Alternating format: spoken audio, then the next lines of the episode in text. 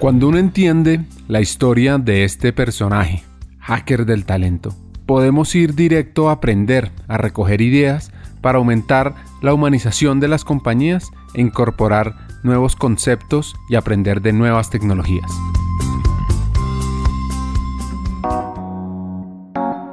Inés Adriana Olano ha recorrido el mundo viendo temas de talento. Y este lado es sobre el futuro del área sobre el rol de las mujeres en las juntas directivas y sobre la equidad de género. Entonces creo que hay un tema muy relevante y es pues el tema de agilidad de recursos humanos en el que estamos viendo cada vez más y pues la pandemia creo que ha ayudado muchísimo en este propósito de ver que podemos tener personas sentadas en cualquier lugar como impactando diferentes temas, que podemos tener expertos en diferentes partes del mundo realmente trabajando con un propósito común. Yo, pues como te digo, hago, parte de este equipo global y tengo como unos entregables súper específicos del proyecto, pero también pues estoy apoyando todo el proceso de transformación desde la perspectiva de cultura, del diseño organizacional, de los roles, de las estrategias que vamos a llevar a cabo. Entonces, está haciendo como un trabajo súper enriquecedor que tiene muchas partes que se conjugan pero creo que el mayor desafío es entender que podemos, pues de, de una manera muy flexible, tener recursos en diferentes partes del mundo que permitan que pues, la organización siga funcionando y que se enriquezca de visiones diferentes también.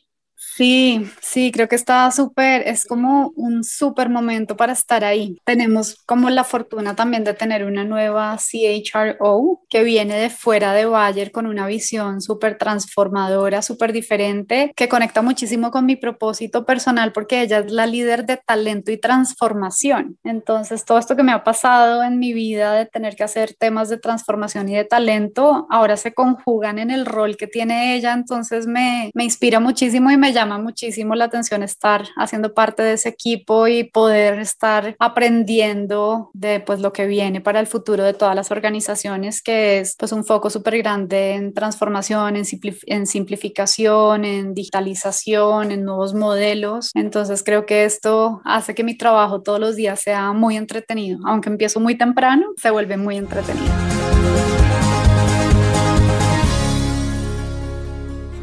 Empieza temprano porque le reporta a Europa.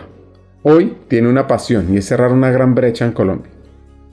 Tengo una pasión que he ido desarrollando desde hace dos años, que es el tema de las juntas directivas, y es poder apoyar a cerrar esta brecha de género que tenemos en posiciones de juntas directivas. Solo para darte un dato, en Colombia solamente el 17% de las compañías tienen una mujer en sus juntas directivas y siento que ahí tenemos un camino súper importante por recorrer. Entonces, otra vez, mi tema es que las cosas no se pueden hacer solo por intuición, sino que requieren realmente formación. Así que en el 2018 comencé con un programa del CESA que hace en conjunto con el Instituto Colombiano de Gobierno Corporativo, la ANDI, Deloitte y otras compañías para formar mujeres que tengan bastantes capacidades en temas de gobierno corporativo, de liderazgo y que podamos posicionar muchas más mujeres en posiciones de juntas directivas. Entonces, eso es como un tema que me súper apasiona porque creo que es como otra vez abrir caminos, cerrar brechas, trabajar por la inclusión y ese tema me motiva muchísimo y estoy como dedicando el tiempo que me queda del día a trabajar con mucho esfuerzo para lograr que realmente cerremos esa brecha de género. Este episodio es gracias a CRIP Bogotá y también a una nueva alianza de hackers del talento que busca impulsar las mujeres construyendo el futuro, a la iniciativa Más Mujeres en Juntas Directivas. Sigamos con el episodio.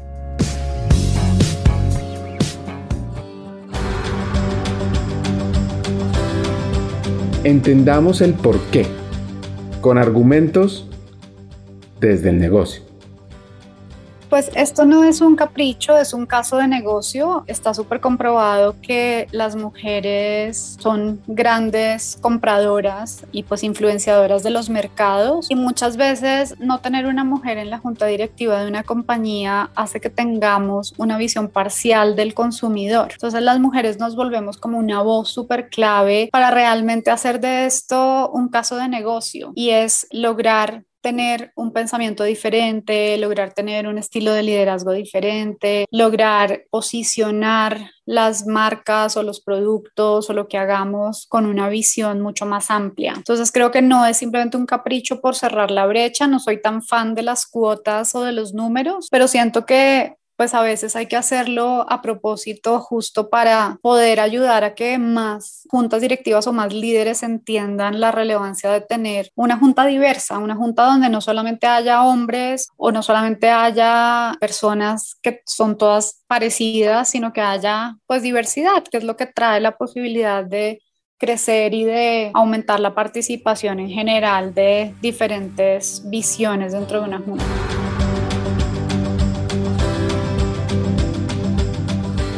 Y una de las ideas es la famosa silla de visitante, para romper ese círculo vicioso. Piensen también, no solo para las juntas directivas, sino en otros espacios, cómo podemos utilizar la silla de visitante con mi formación y, la experiencia que he tenido en trabajar en programas de trainees, eh, me di cuenta que había una posibilidad y es que a veces entrar a una junta no es tan fácil, porque a veces pues no tenemos la formación o la responsabilidad de ser parte del gobierno corporativo de una organización es enorme. Entonces, pues nada, propuse esto de que las mujeres que hacemos parte de este programa, si aún no tenemos experiencia en una junta directiva, podamos tener una silla de visitante de la junta, que es como un miembro de junta en entrenamiento, lo que yo llamaría como un trainee en junta directiva. Yo ya tuve la posibilidad de tenerlo, he estado desde hace un año y medio aproximadamente con esa silla de trainee en la junta directiva de una fundación, lo que me ha permitido aprender, aportar también, pero sin la carga que tiene ser el miembro de junta. Entonces es casi que como la oportunidad de hacer una práctica, como la tenemos en las universidades o incluso en los MBAs, pero ya en un ambiente pues de gobierno corporativo, que es una junta directiva. Y pues lo que estoy intentando es que logremos convencer a muchos más líderes de tener este espacio como de entrenamiento para permitir que cada vez más mujeres se expongan a las juntas directivas y podamos ir también nombrando muchas más mujeres que ya han tenido la experiencia, aunque sea desde la perspectiva de un trainee. Es como una apuesta por el talento. Hagamos una pausa. Hackers del Talento busca humanizar las compañías, compartir experiencias y mejorar la realidad laboral en Hispanoamérica. Necesitamos de una comunidad, porque solos imposible. Así que tu apoyo es fundamental. ¿Cómo? Compartiendo nuestros episodios por WhatsApp, por las redes sociales, suscribiéndote a nuestras plataformas y comentando. Ya hay varios que se han montado en esta comunidad. Gracias a Crip Bogotá por tu apoyo y cerramos esta pausa. Continuemos con el episodio.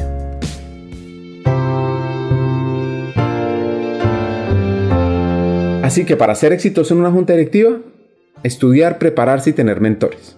Y hay un punto fundamental en los retos que tenemos en talento humano y es poder influenciar casi que estar en las juntas directivas, donde se toman las decisiones, donde se generan los efectos cascada para toda la organización.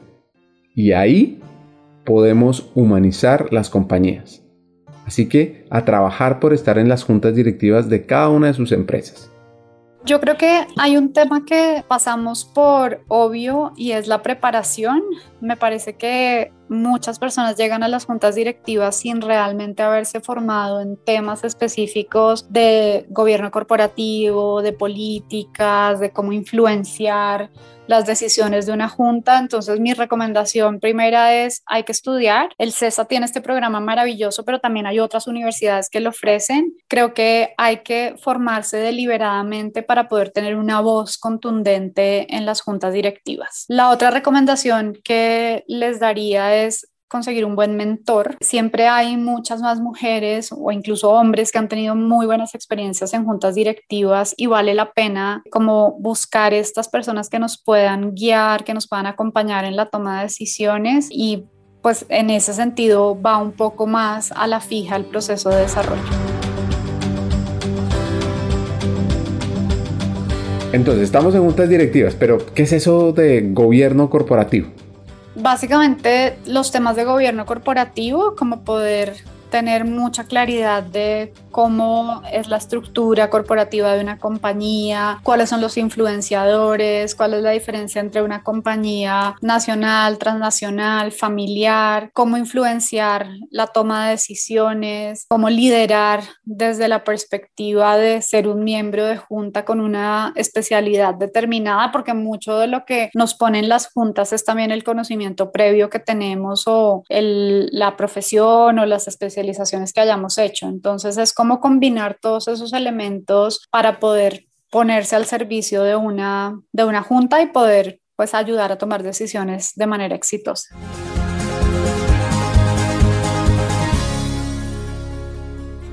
Hay un punto fundamental en las relaciones y son las expectativas. Dependiendo de cómo las manejo, logro fortalecer o dañar mis relaciones. Aquí un consejo.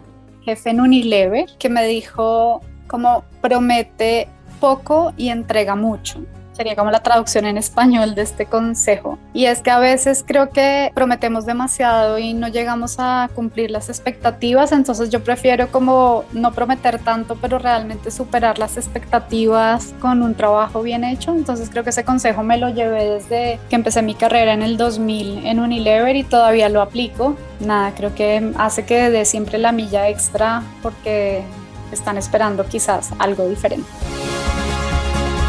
El mejor consejo que da tiene que ver con liderazgo y ejemplo.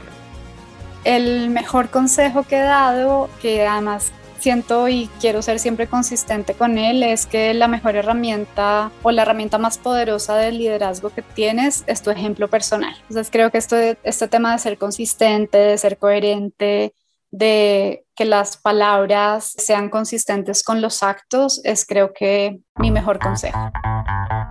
Nuestro propósito es humanizar las compañías y hacer de talento humano un área fuera de serie.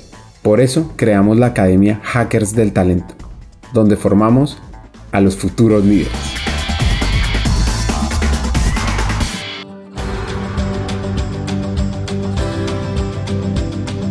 Así que antes de cerrar el episodio, yo creo que lo que les diría es que nada comienza si no damos el primer paso. Entonces hay que realmente enfocarse y deliberadamente decidir cuál es ese primer paso que queremos porque el cambio real y el cambio duradero ocurre paso a paso.